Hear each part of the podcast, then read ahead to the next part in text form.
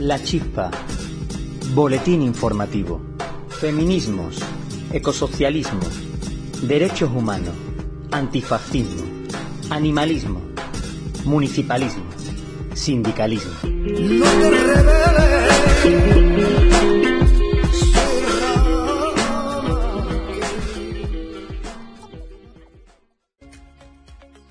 Esta semana hace nueve años del 15M. Un movimiento que tres años después de decretarse oficialmente la crisis del boom inmobiliario iba a impugnar el régimen, rechazando las políticas de recorte sobre la mayoría mientras se rescataba a los bancos. Lo llaman democracia y no lo es. El mundo no es una mercancía en manos de políticos y banqueros. Gritaban miles de voces anónimas que tomaban las plazas, pero que también querían tomar las riendas de sus vidas. Entonces era el PSOE, con Zapatero al frente quien gobernaba en el Estado. Entonces, ERE, el PSOE, con Griñán a la cabeza, quien gobernaba la Junta de Andalucía. Hoy atravesamos otra crisis del capitalismo y de nuevo es el PSOE quien gobierna en el Estado, aunque esta vez sean las derechas quienes lo hacen en la Junta. Estos días se habla mucho de no repetir los mismos errores que con la crisis de 2008. Las políticas hasta el momento no son las mismas que entonces, es verdad, pero no modifican los pilares fundamentales de aquella se salvan los beneficios del IBEX. Se viene nueva crisis de deuda y la pregunta es, ¿quién va a pagar la factura esta vez? Hay quienes decimos que paguen los ricos. Vivimos un tiempo distinto al de hace nueve años. Poco queda del aliento de aquellas plazas, salvo la memoria. La memoria que, como siempre, es un arma cargada de futuro. Que no nos representan, decíamos, sobre quienes considerábamos responsables de aquella situación. Y en esas también algunos todavía recordamos como las calles rechazaban a dirigentes de la izquierda, como Cayo Lara, al acudir a parar un desahucio. Y no, no lo hacemos para regodearnos en la herida que dejó la política de algunos. Lo hacemos para no repetir los mismos errores que con la crisis de 2008. Sin nostalgia de otro tiempo, pero con la conciencia de lo que fue y de lo que pudo ser, de lo que hay y lo que puede faltar, de lo que venga, cantaría René. Porque no se escoge el momento histórico, hay que contentarse con los desafíos y las apuestas que propone la época, y tener la modestia de decirse que en el momento que se vive no es ese momento único de la historia a partir del cual todo acaba y todo recomienza. Siguiendo al Benza, cuando las grandes esperanzas llevan plomo en el ala, las pequeñas vuelan a ras de tierra, en las resistencias prosaicas y las conspiraciones minúsculas. El más terrible de todos los sentimientos es el sentimiento de tener la esperanza muerta. No es nuestro caso. Desde abajo y a la izquierda, desde el sur, desde Andalucía, hacemos nuestras las palabras de Mario Benedetti. Hoy toca defender la alegría como una trinchera, defenderla de la rutina y del escándalo, de las ausencias transitorias y definitivas, defender la alegría como un principio, de las dulces infamias y graves diagnósticos, defender la alegría como un destino, como una certeza, defender la alegría como un derecho, o como diría el Yuyu de Cádiz en Tampa Joyesca, una agrupación que criticaba a los que van de comparsa. Alegría moderada y sentimiento caletero. Vamos a ponérselo difícil a Martínez Ares. Continuemos el combate.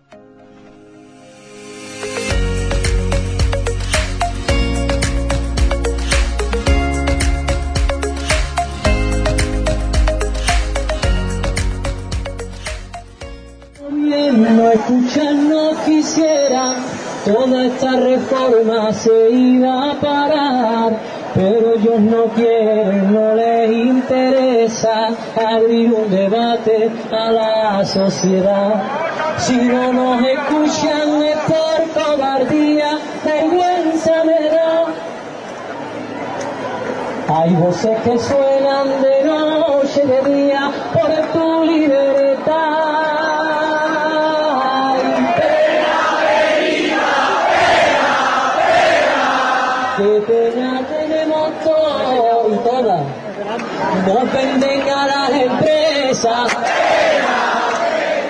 Botín es el patrón.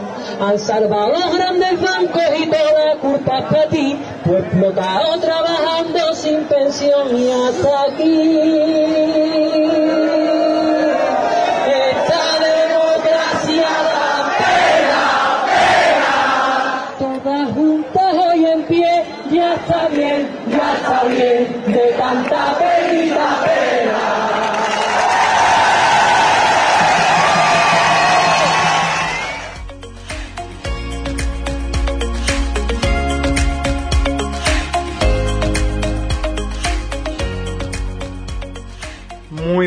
Amigos y amigas de la chispa. Mm, ya está aquí un nuevo programa del podcast sobre actualidad política y debate anticapitalista desde Andalucía. Esta semana, con el 15M en la memoria por su noveno aniversario, entrevistamos a Mayer Ayamonte, escritora, booktuber y militante de anticapitalista.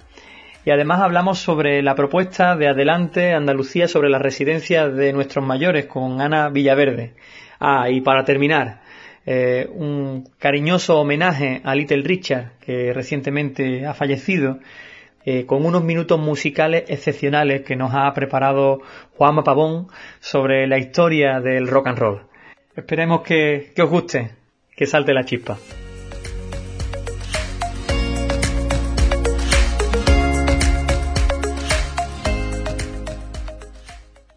Hoy tenemos a Mai R. Ayamonte, eh, que es escritora, que es booktuber y que además es militante de anticapitalista. ¿Qué tal, Mai? ¿Cómo estás? Muy bien, muy bien, aquí encerrada en casa. ¿Cómo estás? Cansada ya de tanto confinamiento. Sí, además nos queda porque yo estoy en Granada, así que imagínate. Ay, madre mía, esto, esto está siendo demasiado largo. Eh, bueno, pues queríamos charlar contigo sobre, sobre un poco tu, tu trabajo y, y algunas de las ideas que puedas trasladarnos acerca de, del mundo de, la escritura, de la lectura. Y la primera pregunta que te querría hacer es, ¿qué significa para ti un libro?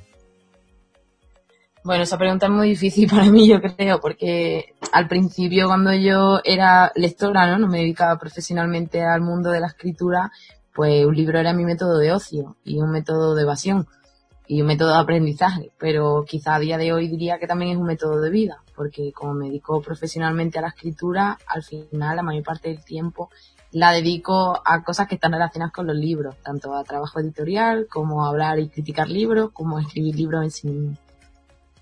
Eh, precisamente háblanos un poco más de, tu trabajo. Eh, ¿Qué relación o qué es lo que más te ha sorprendido desde que eh, empezaste a, colgar los vídeos en internet, en YouTube, comentando lecturas y demás.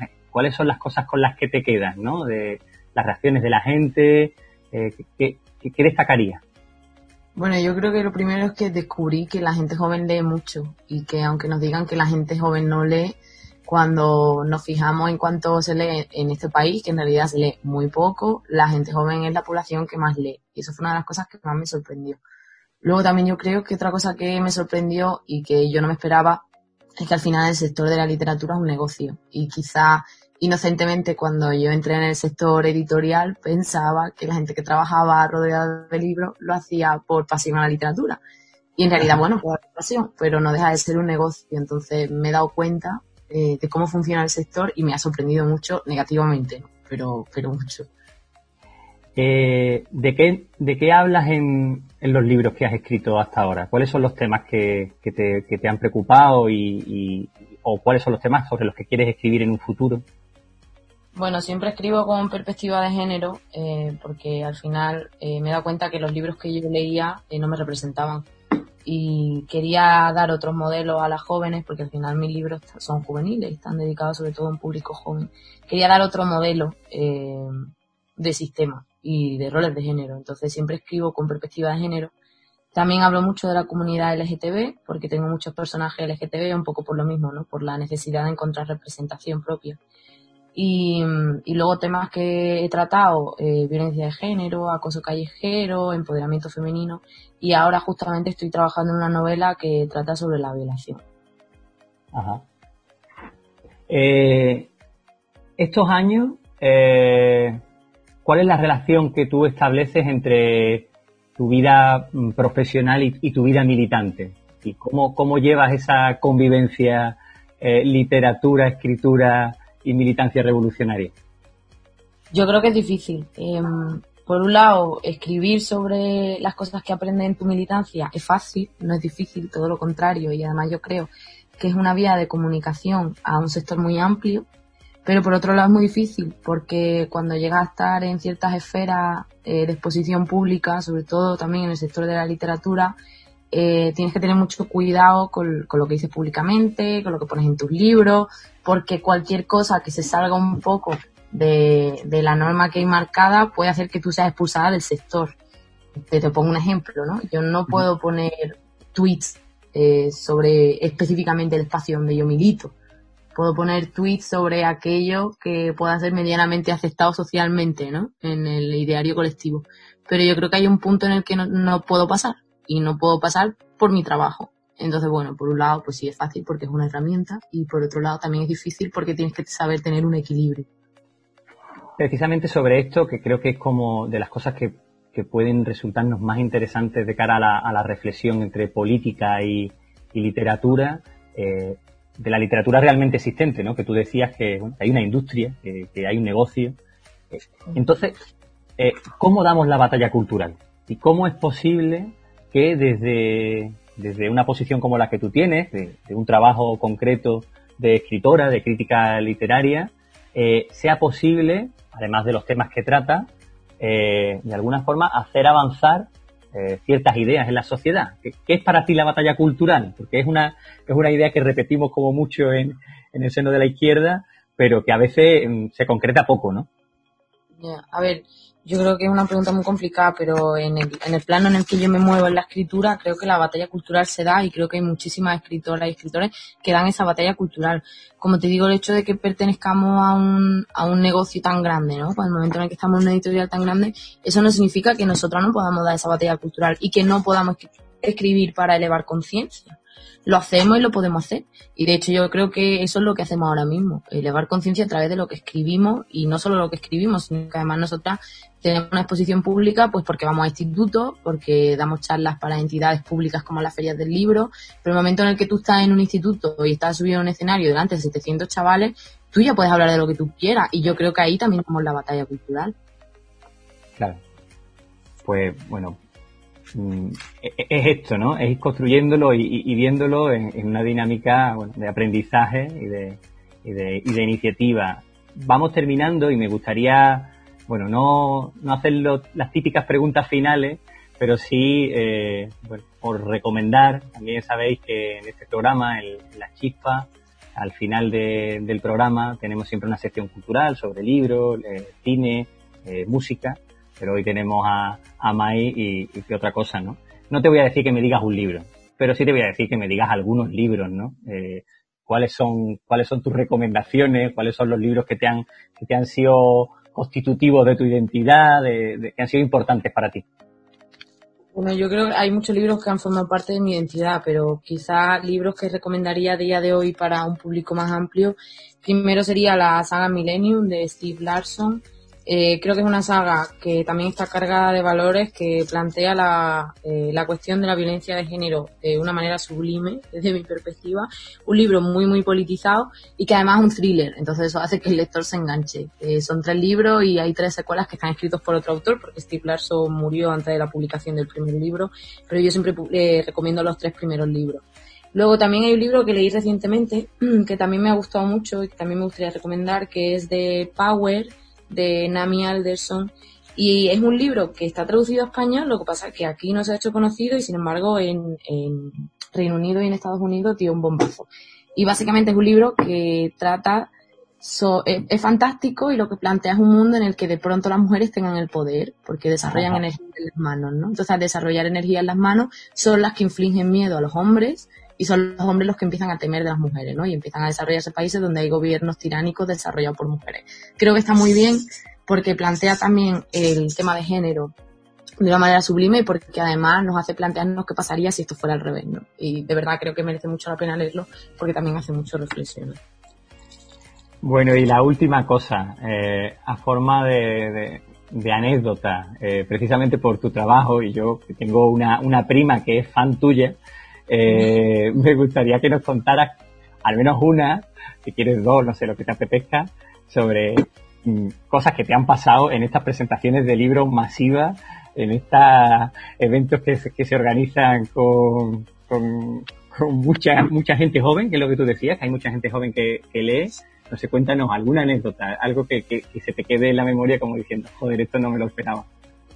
Bueno, sí, hay una anécdota que yo siempre cuento y que yo creo que nunca se me va a olvidar y me pasó creo que en una feria del libro en Badajoz y fue que vino eh, un chico con su madre y no sé, estaban en la firma del libro, ¿no? Yo le firmé el libro, no sé qué, luego acabamos la firma y cuando me estaba yendo se me acercó él con su madre de nuevo y me dijo que, bueno, que era un chico trans, tendría como 15 años y que había, él había leído de nadie y además había visto mis vídeos donde hablaba del tema LGTB y que su familia no lo aceptaba y que le había dado a su madre de leer de nadie, eh, ese libro mío, y que además le había puesto los vídeos míos donde hablaba del movimiento LGTB. Bueno, al final hablaba de libros que hablaban sobre el movimiento LGTB y específicamente sobre el movimiento trans. Y que la madre había empezado a aceptar a su hijo a raíz de mis libros. Eso yo creo que es una anécdota que se me va a quedar para siempre. Y te das cuenta de que sí que merece la pena escribir sobre lo que escribimos y sí que tiene impacto. Sin duda, sin duda. que qué cosa. Eh, de verdad, eh, espero que vaya muy bien, que sigas currando mucho, que sigas leyendo mucho y que nos sigas recomendando muchos libros. Y, sin duda en el día de hoy también reconocer e, ese trabajo que, es profesional, pero que también es muy político, que construye y que da la batalla cultural. Eh, mucha suerte, Mai. Muchas gracias. Gracias por tenerme aquí. Un abrazo, corazón.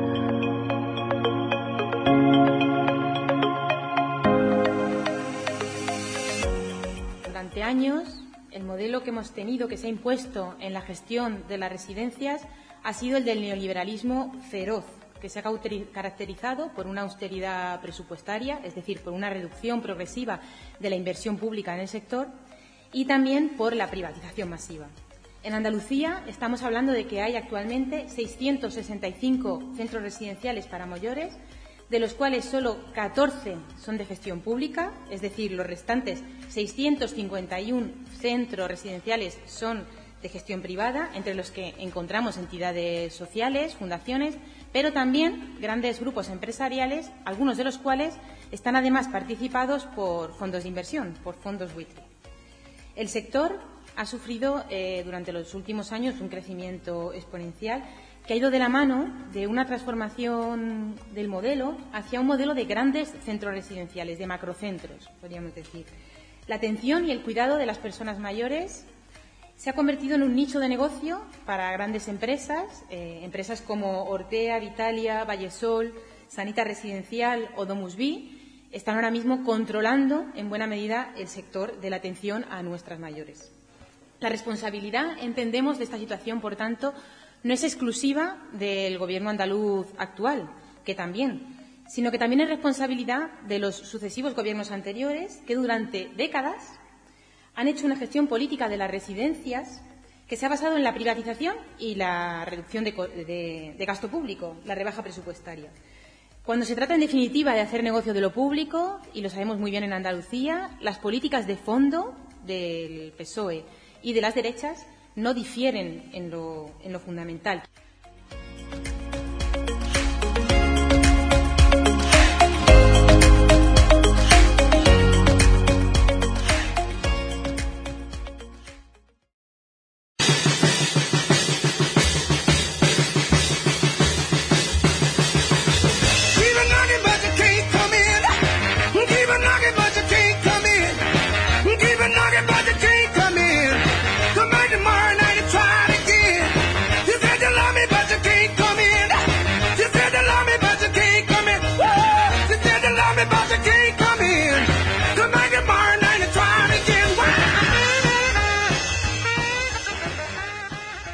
Hola a todos, bienvenidos una vez más a los minutos musicales de la chispa.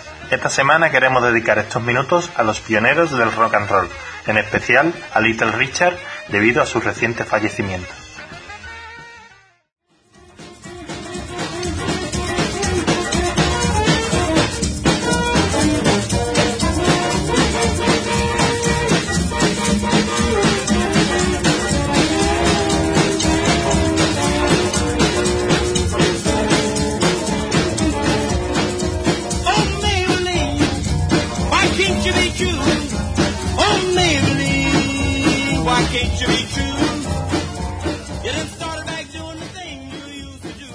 Panorama desolador para los jóvenes que venían de la guerra, sin expectativas y sin planes de futuro. Sin embargo, los jóvenes quedaron atrapados por la diversión que ofrecían las fiestas al ritmo de la música de Little Richard, Chad Berry, Fat Domino y un largo etcétera.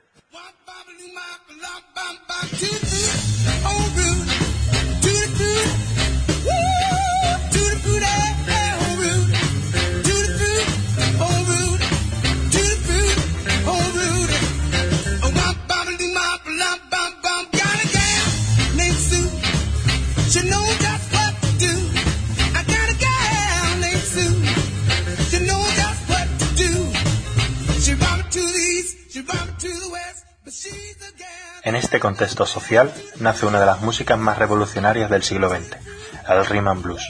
Su aspereza y su ritmo la haría romper con todo lo establecido. El sexo siempre aparecería en un primer plano, lo que haría romper a una generación con su predecesora.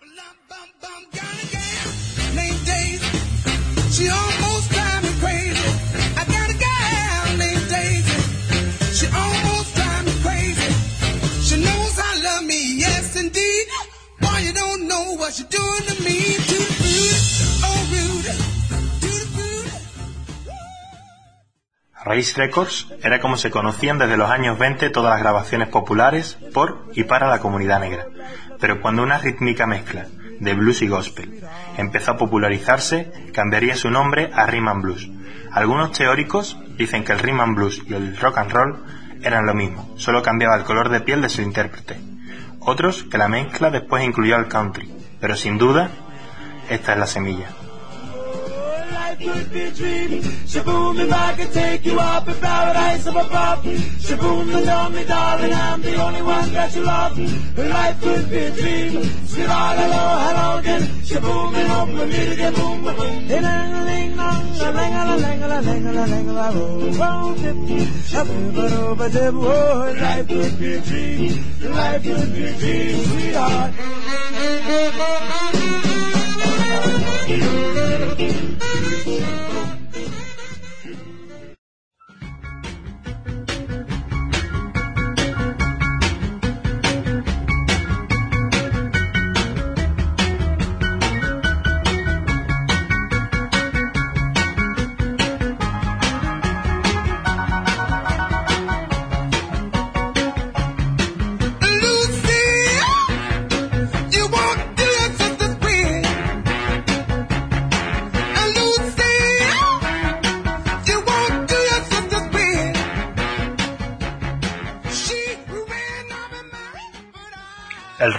Solo hablaba de temas prohibidos hasta el momento, sus estrellas, además, eran negras. Fats Domino, obeso, la sexualidad de Little Richard no era heteronormativa. Por su parte, Chuck Berry y Jerry Lee Lewis formaron parte de polémicas más controvertidas. Berry estuvo involucrado en escándalos sexuales y Lewis, el único blanco, se casó con una menor.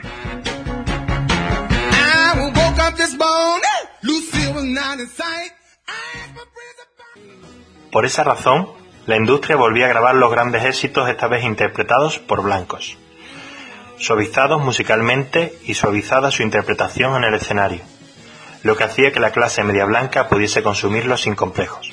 Pat Boone popularizó en A Chain de Fat Domino y Elvis cantó el famosísimo Tutti Frutti de Little Richard.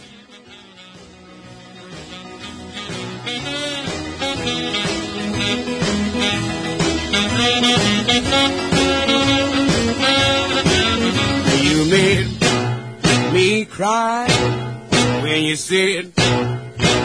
like.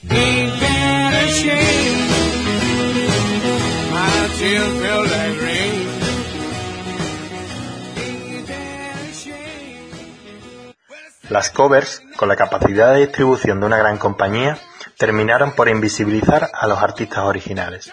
Poco a poco la industria hizo suyo este nuevo estilo, borrando así los vestigios de ruptura que lo caracterizaban, Además, muchos de los pioneros comenzaron una carrera por la autodestrucción.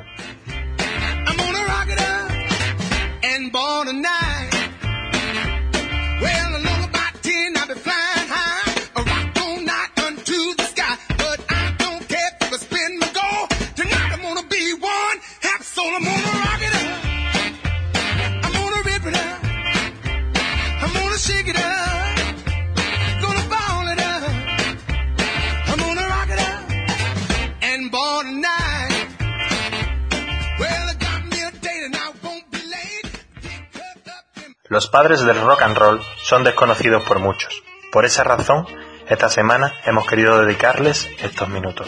Hasta la próxima.